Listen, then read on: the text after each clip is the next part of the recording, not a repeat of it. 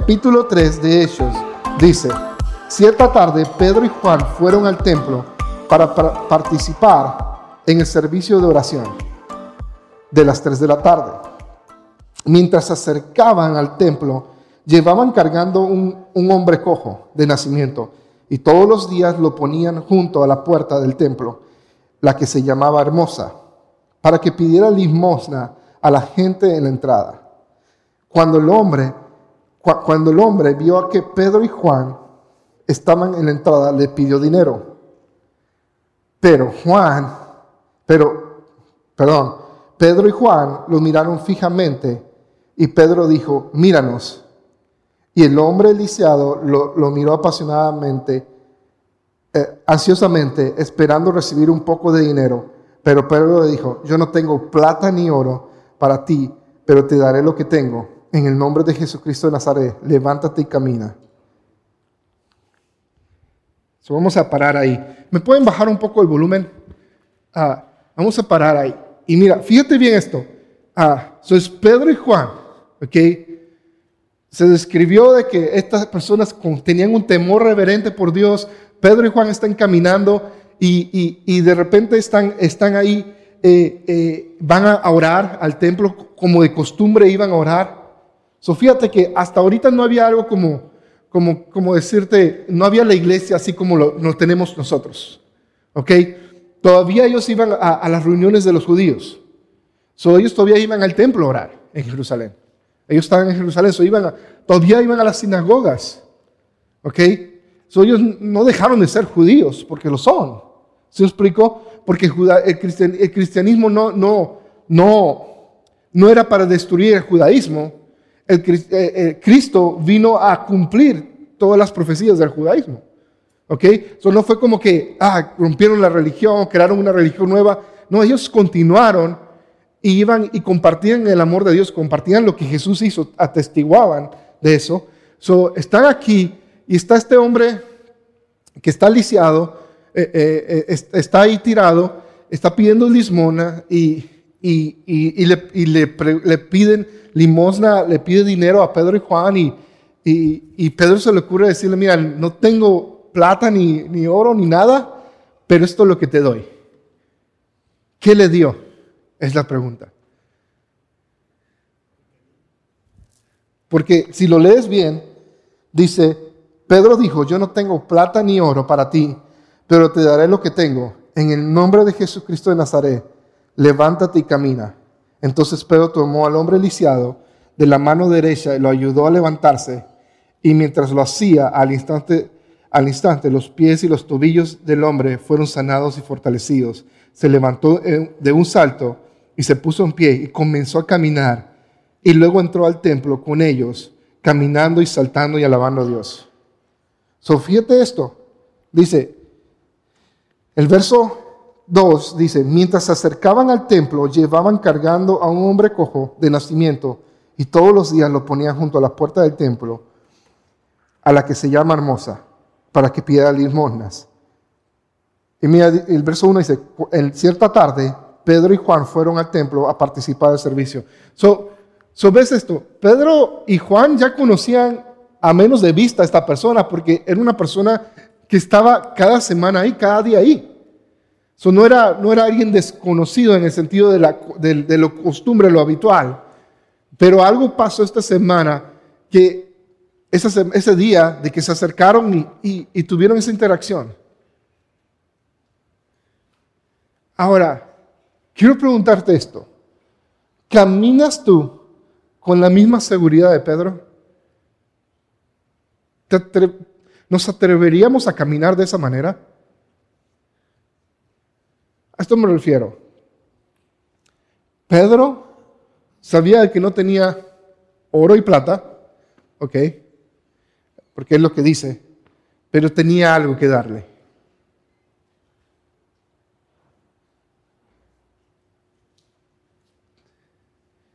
¿Caminarías de la misma manera que Pedro y Juan? de que tienes la seguridad de que hay algo en ti que le puedes dar a otro. Puede ser un milagro, puede ser orar por alguien, sin importar el resultado. ¿Se me explicó? ¿Te atreverías a, o, tienes la seguridad de que hay algo en ti que puedes ofrecer a alguien, sin importar el resultado? Porque aquí, ellos, eh, Pedro, no sé si le importaba el resultado o no, yo creo que simplemente tenía ese temor reverente tenía esa comunión con otros cristianos, tenía esa, profundidad en la, en la palabra, tenía esa experiencia con Jesús y tenía la seguridad de que Dios lo iba a usar para algo. Y me, te pregunto, ¿tú caminas con la seguridad de que Dios te puede usar o no?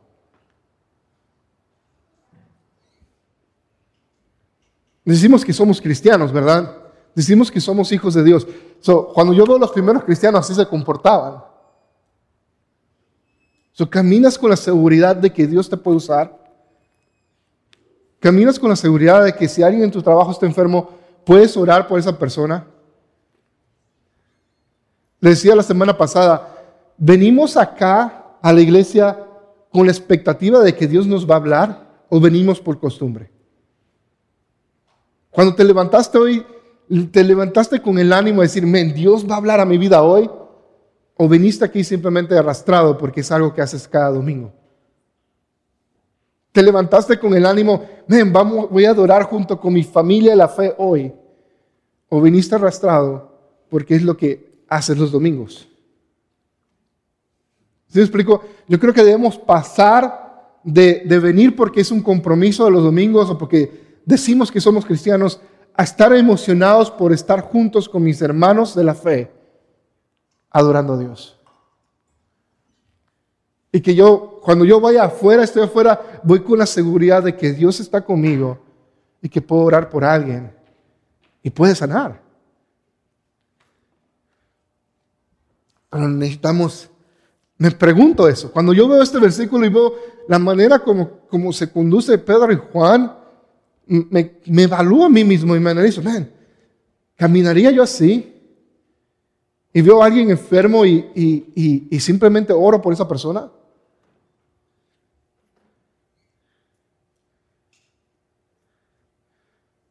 So, el, este jueves, o no, este viernes, uh, yo hago entregas de, despensas de Walmart. So, la gente compra las, las despensas en Walmart compra sus groceries ah, y los piden para que se los dejen a su casa. Si yo voy a Walmart, me estaciono, la suben en mi carro y voy y le entrego las groceries al cliente. Eso me tocó llevarla a una señora, creo que de apellido Bowles, ah, y fui a dejar el grocery. So, en las instrucciones de, la entrega decía, estoy en silla de ruedas, ah, háblame antes de llegar para que me ayudes a, entrar, a meter las cosas en la cocina. So, pues llego y eso, y veo a la señora así de rueda y, y, me cuenta esto, me cuenta de que, de que está en silla de ruedas porque o le operaron una de sus piernas y hubo un problema. Su pierna rechazó uh, lo, lo, la, la, operación. Le pusieron algo, una rodilla o algo así, ¿sabes qué le pusieron? Y su cuerpo, después de tantos meses, rechazó eso. So, tuvieron que básicamente le van a tener que quitar lo que le pusieron y hacer un hueso nuevo o algo así, me estaba explicando. Y, pues anda con mucho dolor. Mi papá también le pusieron un tornillo en un dedo del pie, que es de titanio el tornillo, y el dedo, el tornillo se rompió. ¿Se me explico? hay cosas así que pasan. So, en medio de eso, eh, yo hablando con, la señora, le digo, ¿puedo orar por ti? Y oré por ella.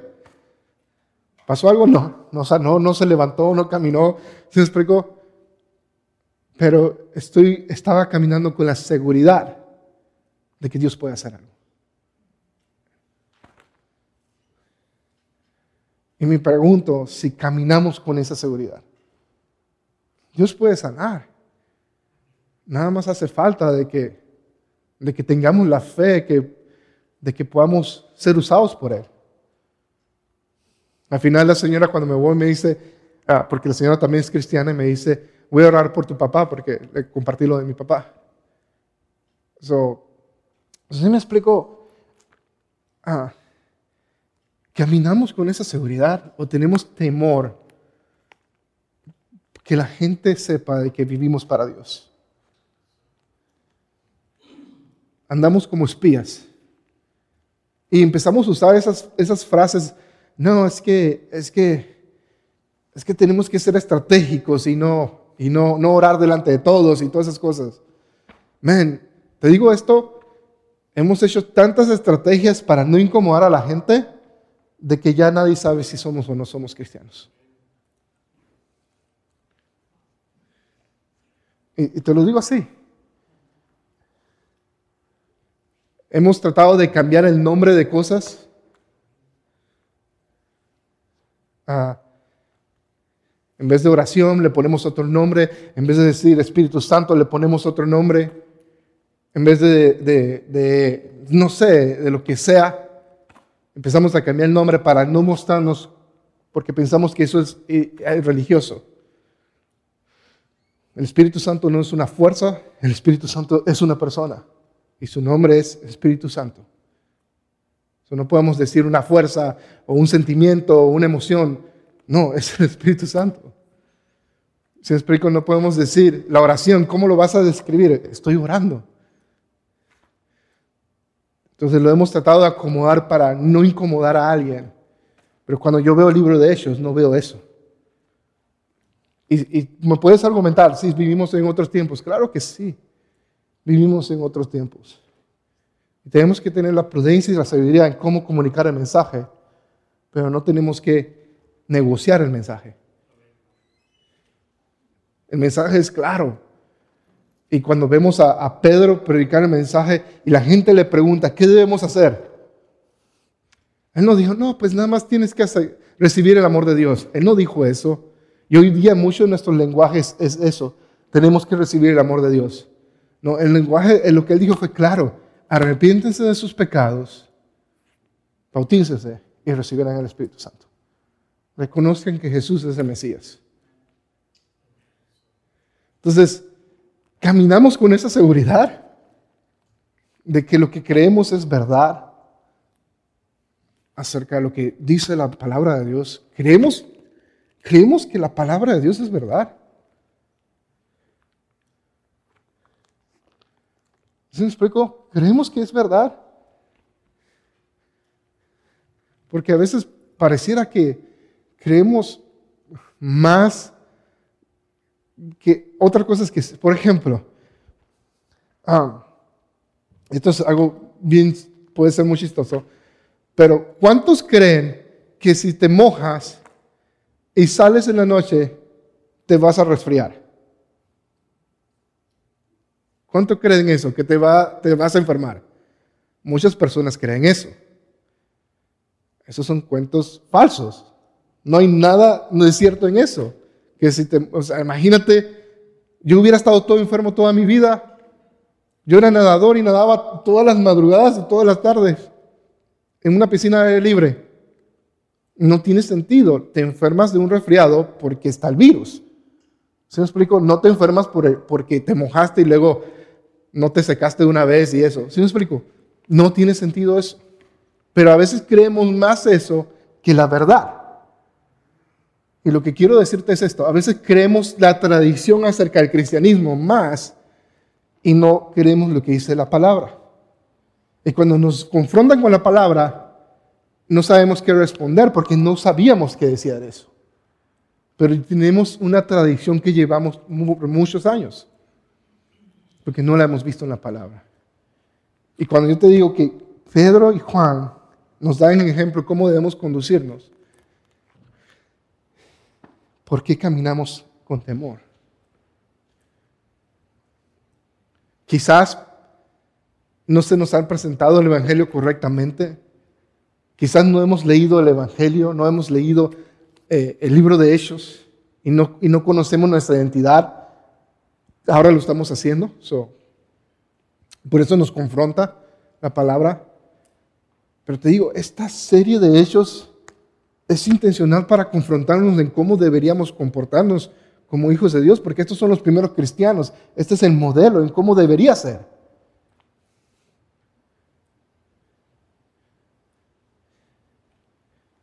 Y a veces pensamos como que no, eso es lo que está pidiendo el pastor que hagamos. De que invite a alguien a comer, de que me quede 15 minutos más. Pero yo tengo un buen de hambre, las tripas me hablan. Bueno, si las tripas te hablan, invita a alguien para, para que la tripa de esa persona también se calmen.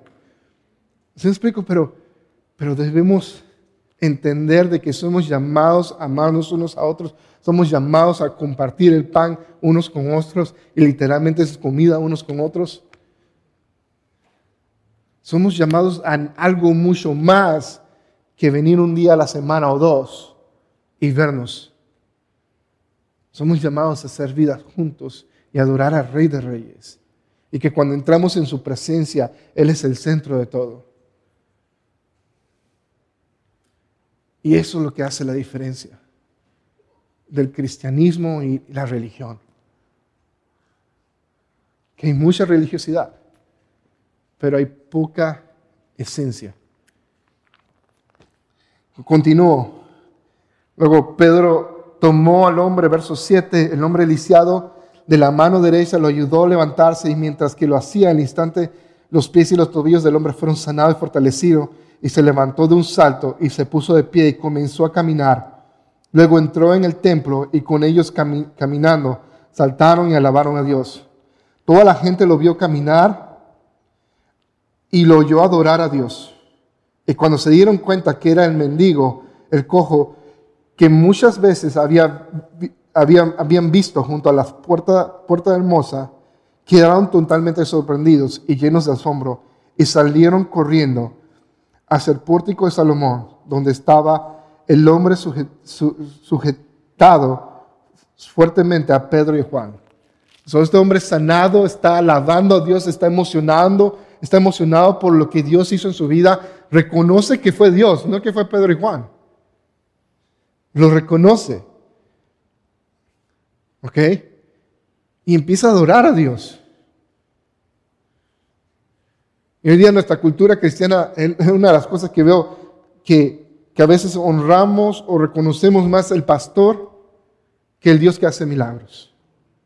Tenemos más expectativa, fíjate bien, tenemos más expectativa. Si un pastor ora por mí, Dios va a hacer algo. En vez de tener la expectativa de que si yo simplemente le pido a Dios, Él puede hacer algo. ¿Sabes por qué te digo eso? Porque yo tuve esa expectativa sé que si al menos yo la tuve, quizás tú también. Pensamos de que si esa persona ora por mí, entonces Dios va a hacer algo. Porque tenemos nuestra fe más puesta en otras cosas que en el Dios que realmente hace el milagro. So, este hombre está glorificando a Dios, está alabando a Dios. y mira lo que sucede. Y por eso te digo, lo importante es caminar con la seguridad de que Dios te puede usar. Porque mira lo que sucede. Verso 12, muy importante este verso, lo puedes subrayar.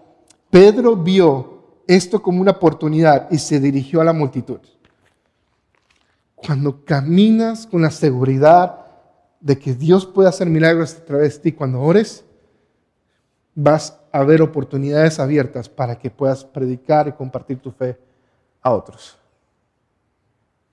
Simplemente. Pero si no estás haciendo eso, nunca tienes la oportunidad.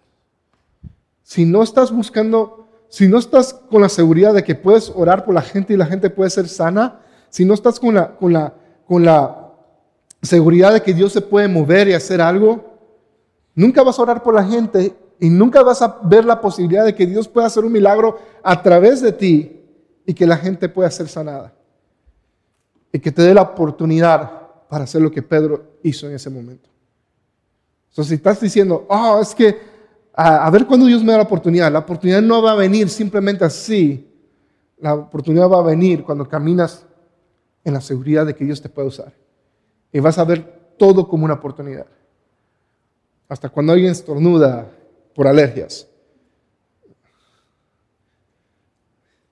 Y tienes que ver esa oportunidad. Yo recuerdo hace varias semanas cuando le di la mano a, Efraín y sintió, se, estremeció por el dolor de su brazo y oramos y Dios lo sanó instantáneamente ahí. ¿Se me explicó? Entonces, es, tienes que ver eso. El caminar con la seguridad de que Dios te puede usar. Luego mira lo que empieza a decir Pedro. Pueblo de Israel dijo, ¿de qué, de, ¿qué hay de sorprendente en esto? ¿Por qué nos quedan viendo como si hubiéramos hecho caminar a este hombre con nuestro propio, uh, nuestro propio poder y nuestra propia rectitud? Pues Dios, pues es el Dios de Abraham, de Isaac y Jacob, el Dios de nuestros antepasados, quien dio la gloria a su, servicio, a, su siervo Jesús al hacer este milagro. Este mismo Jesús, y fíjate bien, ¿quién hizo el milagro? Ah, pero al principio cuando vemos esto, antes de leer este versículo, pensamos de que fue Pedro que hizo el milagro. ¿Verdad? quiero que entiendas esto. El libro de Hechos, el personaje importante en el libro de Hechos es Jesús. ¿Por qué? Porque cada milagro, cada cosa que ocurre es Jesús haciéndolo a través de los creyentes. Lo mismo pasa hoy día. Jesús puede hacer cosas a través de nosotros. ¿Comprendes eso? ¿Comprendes esto? Jesús literalmente vive en ti y te puede usar te puede usar.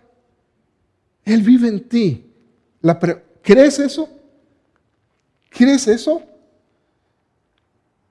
So, lo que dice, es el mismo Jesús quien ustedes rechazaron, eh, entregaron a Pilato, a pesar de que Pilato había decidido ponerlo en libertad.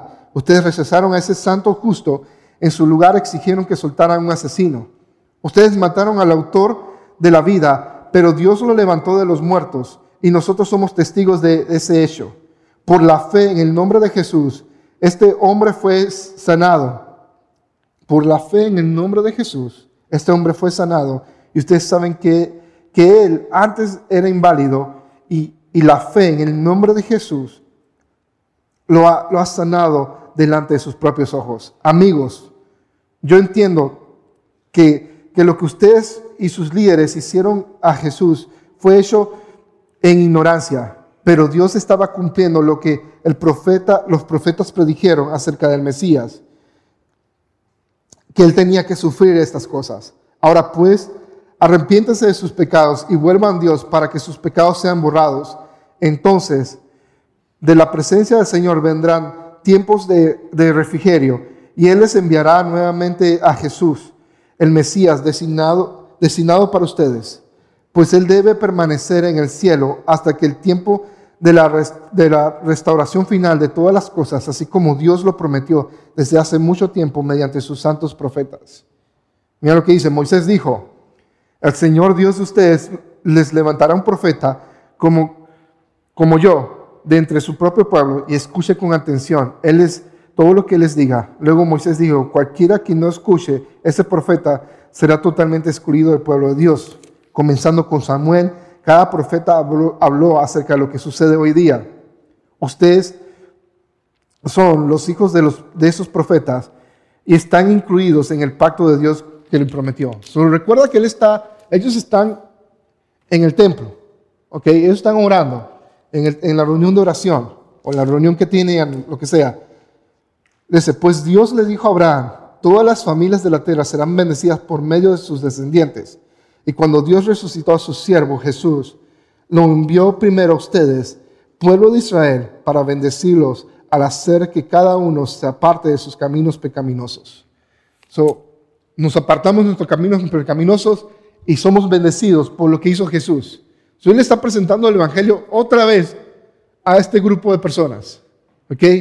Fíjate el verso, eh, capítulo 4 dice, mientras Pedro y Juan hablaban a la gente, se vieron enfrentados por los sacerdotes, el capitán de la guardia del templo y algunos saduceos. So, fíjate bien, ah, si, si no me equivoco, y no estoy seguro, pero lo puedes buscar, los saduceos eran, eran una organización, estaban los fariseos, estaban los escribas, estaban diferentes, como nosotros tenemos eh, catolicismo, cristianismo, eh, bautista y eso. Esas eran las ramas del judaísmo. Los saduceos eran una rama del judaísmo. Y si no me equivoco, era una rama del judaísmo que también se entrenaba militarmente. ¿Okay? Porque ellos estaban preparados para, para, para destruir Roma, según, ¿no? ellos se preparaban de una manera militar también. O sea, físicamente estaban entrenados para matar y eso, porque eran muy, muy, muy legalistas en ese sentido. Si no estabas de acuerdo con ellos, de una vez te, hacían el favor, te enviaban ya sea para donde vayas. So, so aquí están los sauceos, están los sacerdotes y la guardia del templo, estaban ahí. Y, ellos empezaron a enfrentar a estas personas, a, Juan y a, y a Pedro. Y dice, estos líderes estaban sumamente molestos porque Pedro y Juan enseñaban que hay resurrección de los muertos por medio de Jesús. Ellos decían que era una blasfemia. ¿Cómo van a decir de que hay resurrección por medio de Jesús? Y luego los arrestaron y como ya era noche, los metieron a la cárcel hasta la mañana siguiente. Pero muchos de los que habían oído el mensaje lo creyeron. Escucha bien esto. Muchos de los que habían oído el mensaje lo creyeron. Así que el número de los creyentes ascendió a un total aproximado de cinco mil hombres, sin contar mujeres, las mujeres y los niños. ¿Cuándo fue la, la primera vez que Pedro predicó? ¿Cuántos se convirtieron? Tres mil. Esta es la segunda vez registrado que predica de la misma manera, espontáneamente, caminando con la seguridad de que Dios está en él. Fue arrestado, pero por causa de lo que él dijo, dos mil personas creyeron en Jesús, sin contar las mujeres y los niños.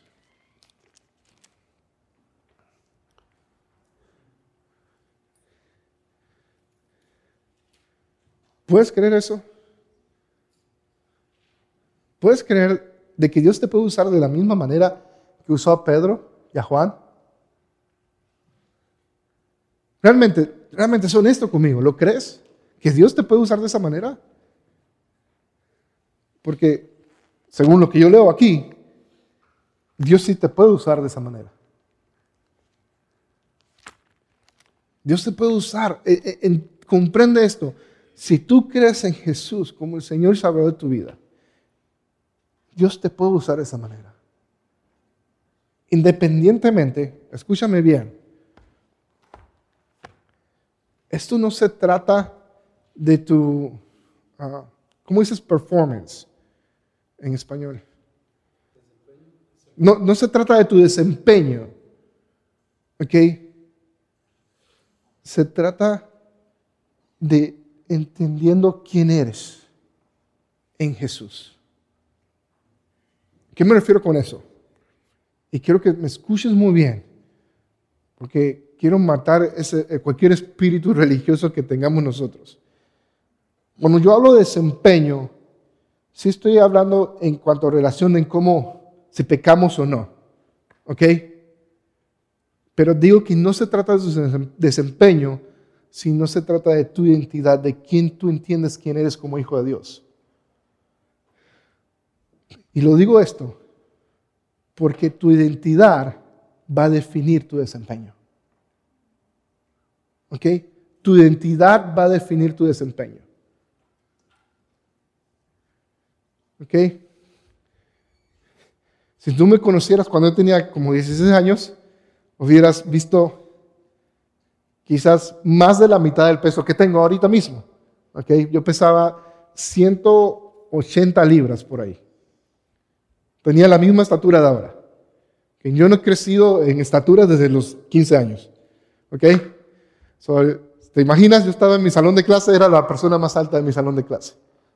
¿Ok? Pesaba 185 libras, estaba en un club de natación. Nadaba para los delfines azules de Panamá y, me iba muy bien a, mi categoría en ese año era el, más rápido de los 100 metros estilo pechos, de mi categoría.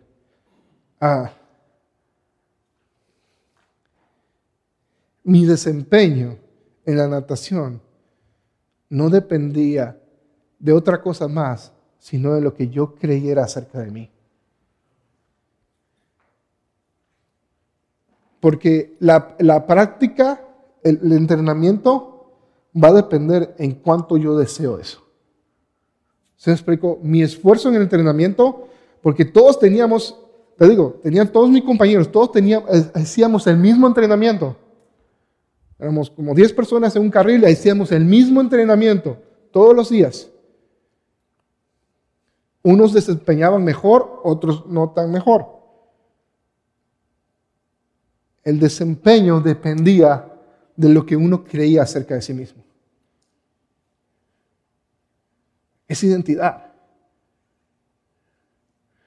So, si estás lidiando con pecado en tu vida ahora mismo y no sales de ese pecado, es porque no entiendes quién eres tú en Jesús. Y necesitas entender, igual que Pedro y Juan, quién eres tú en Jesús. Porque tu entendimiento de tu identidad y realmente creerlo, no saberlo, porque muchos de nosotros sabemos qué dice la Biblia acerca de nosotros, pero no lo creemos. Dice la Biblia que si imponemos manos la gente puede ser sanada, pero no lo hacemos porque no lo creemos. ¿Sí me explico? Muchos conocemos qué dice la Biblia, pero eso no significa que sabes quién es tu identidad.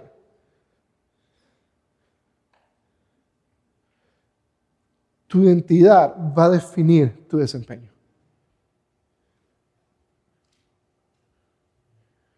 So, el, el, caminar y orar por la gente, que la gente sea usada, y eso no tiene nada que ver si estás pecando o no.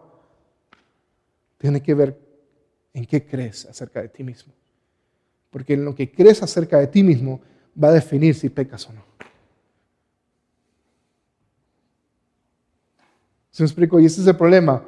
Atacamos el pecado en vez de entender de que somos libres de todo pecado y el pecado no tiene, no, somos, no tiene más condenación sobre nosotros como hijos de Dios. Si has recibido Jesús, te has arrepentido de tus pecados, no hay condenación. El pecado no tiene autoridad sobre tu vida se convierte en una opción. Y Pedro y Juan entendían eso. Entendían de que son hijos de Dios. Entendían de que Jesús vive literalmente en ellos. Y que cuando ellos hacían algo en el nombre de Jesús, Jesús lo hacía a través de ellos. La pregunta para nosotros es, ¿crees tú eso? ¿Crees que Jesús vive en ti? ¿Crees que Jesús puede hacer cosas a través de ti o no?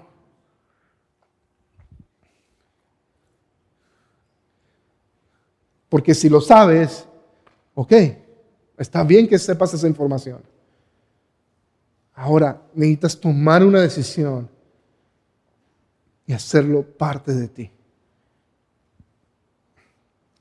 Por eso tienes que cambiar tu manera de pensar acerca de ti mismo y vas a cambiar tu manera de actuar.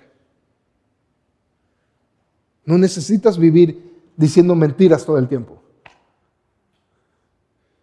No necesitas más la pornografía.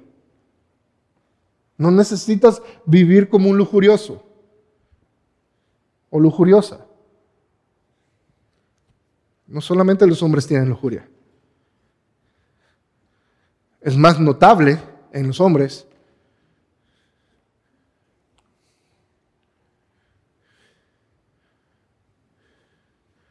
es identidad. ¿Sabes qué? Si entiendes tu identidad, esas pesadillas se van. Porque muchos de los que estamos teniendo pesadillas son por ataques de espíritus contrarios al de Cristo. Y cuando entiendas tu identidad, vas a ver y entender la autoridad que Jesús te ha dado como hijo de Él, como hijo de Dios. ¿Se explico? La, la diferencia de, de los primeros cristianos no era si ellos conocieron a Jesús personalmente. Porque, porque luego vas a ver otros cristianos a través del libro de Hechos que ni siquiera conocieron a Jesús. pero también Dios lo está usando para hacer milagros. ¿Sí me explico? La, la diferencia entre los primeros cristianos y nosotros es que ellos estaban seguros de que Jesús era el Mesías y vivía dentro de ellos, a pesar si lo conocieron o no personalmente. Porque por mucho tiempo yo pensé, ah, es que ellos estuvieron con Jesús tres años, pues si yo hubiera tenido eso también. Y no entendía de que el mismo Jesús que resucitó a los muertos vive en mí. Y dice, creo que es Efesios, que dice, el mismo poder de Jesús que, que Dios usó para resucitar a los muertos también está en nosotros. Porque es el Espíritu Santo. Y si no reconocemos de que quiénes somos y quién es Jesús en nuestras vidas, entonces no vamos a poder caminar en eso. Pero ¿cómo empezó todo esto? Es la pregunta al final de todo. Empezó porque habían 120 personas que no pararon de orar. Que no pararon de orar. Habían 120 personas que no pararon de orar. Habían 3120 que empezaron a compartir el pan, empezaron a permanecer en la enseñanza de los apóstoles, empezaron a, a tener comunión unos con los otros y oraron juntos. Iban en casa en casa partiendo el pan. Porque entendían quién eran ellos en Cristo Jesús. Y cuando entiendas quién eres tú en Jesús, va a cambiar tu comportamiento. Pero es entendiendo y aceptando la realidad de quién eres como hijo de Dios. Porque si tú te ves como hijo de Dios, vas a actuar como hijo de Dios si, te la crees. Pero si no te lo crees, vas a seguir actuando como estás actuando. Y vas a culpar cualquier falla, lo vas a culpar por eso. Ah, es que así fui, así me enseñaron, así me criaron. No, la Biblia dice que eres una nueva creación. Todas las cosas son hechas nuevas. ¿Realmente crees eso? ¿O crees que todavía eres tu pasado? Todo es hecho nuevo en Cristo Jesús. ¿Cómo respondes a la palabra de Dios hoy? ¿Cómo respondes a lo que Dios quiere hacer en tu vida?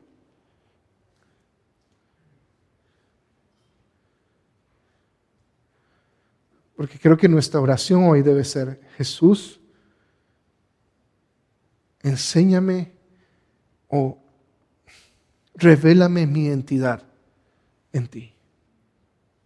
Esa debe ser nuestra oración. Revélame tu identidad, la identidad que es mía. ¿Quién soy yo en ti? Mira, te lo voy a decir así claro esto. Esto no es como que tienes que hacer cinco pasos para entender tu identidad. Esto es algo que si lo aceptas o no. Así es. Porque a veces tenemos, queremos como convencernos y queremos, pues dame los pasos para entender mi identidad. No veo ni un paso aquí para entender nuestra identidad. Lo que veo personas que aceptaron la promesa de Dios o lo aceptas o no. Así es. O sea, yo no... Mira, si una tortuga quiere ser una ardilla, ¿sí me explico? Va a tratar de ser como una ardilla, pero nunca va a poder correr rápido cuando cruza la calle hasta que acepte su identidad, que es una ardilla o que es una tortuga o lo que sea que dije, pero tienes que aceptar tu identidad y empezar a actuar en base a esa nueva identidad que has recibido en Cristo Jesús. Porque Él te ha hecho una nueva creación.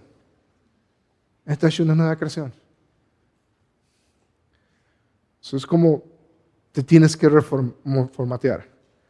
¿Cuántos han usado un iPhone en su vida? ¿Okay? ¿Cuántos han usado un Android? ¿Okay? Yo he usado ambos. ¿Cuál prefieres? No, eso no importa. Pero cuando hiciste el cambio de iPhone a Android o de Android a iPhone, tuviste que adaptarte. Pero ya tuviste que pasar un tiempo, tuviste que dejar de pensar de que ese teléfono era un Android. Y que ahora tienes que entender que ese teléfono es un iPhone y funciona diferente. O al revés. Lo mismo es con nosotros. Tienes que dejar de pensar de que eras esto antes. Ahora eres un hijo de Dios. Puedes orar conmigo y pedirle al Espíritu Santo de que, Espíritu Santo, aquí estamos. Aquí estamos. Puedes decirle a Él, si deseas, Espíritu Santo, acepto mi identidad en ti. Dile eso. Soy un hijo, no soy esclavo.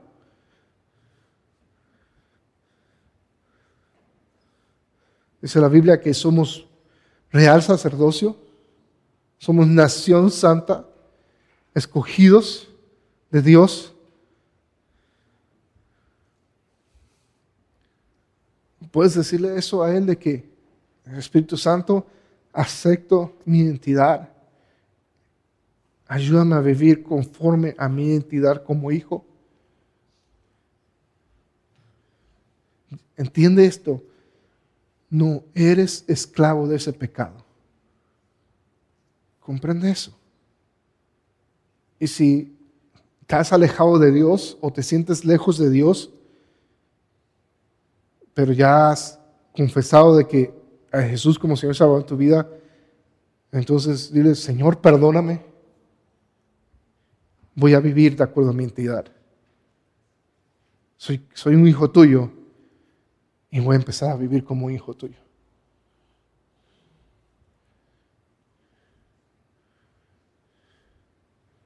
Y entiende esto.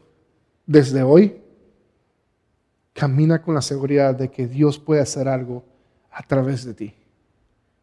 Dios puede sanar a través de ti. Dios puede hacer milagros y maravillas a través de ti.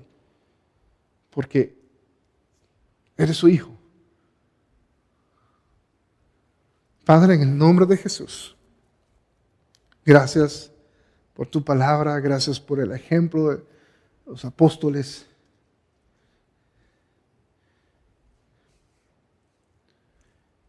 Ayúdanos, Señor, a caminar en tu voluntad a aceptar nuestra identidad como hijos tuyos todos los días. De que somos tus hijos y somos amados por ti, Señor, y te pertenecemos a ti. Ayúdanos, Señor, a... Así, si tenemos falta de fe en creer eso, Señor, ayúdanos a que nuestra, poca fe, que podamos caminar en ese entendimiento de que Tú eres el Hijo de Dios y que te vivimos para ti, Rey. Gracias por tu amor, gracias por tu presencia. Jesús, te necesitamos. Necesitamos acercarnos a ti juntos en oración, Señor. So, ayúdanos a recordar lo importante que es orar juntos y aceptar tu visión. Gracias Jesús por, por tu amor, por morir en la cruz por nosotros, por mi pecado. Perdóname Señor, perdónanos por nuestros pecados Señor. Te recibimos a ti Jesús en nuestras vidas y queremos vivir para ti como una nueva creación en ti Jesús. Gracias Padre.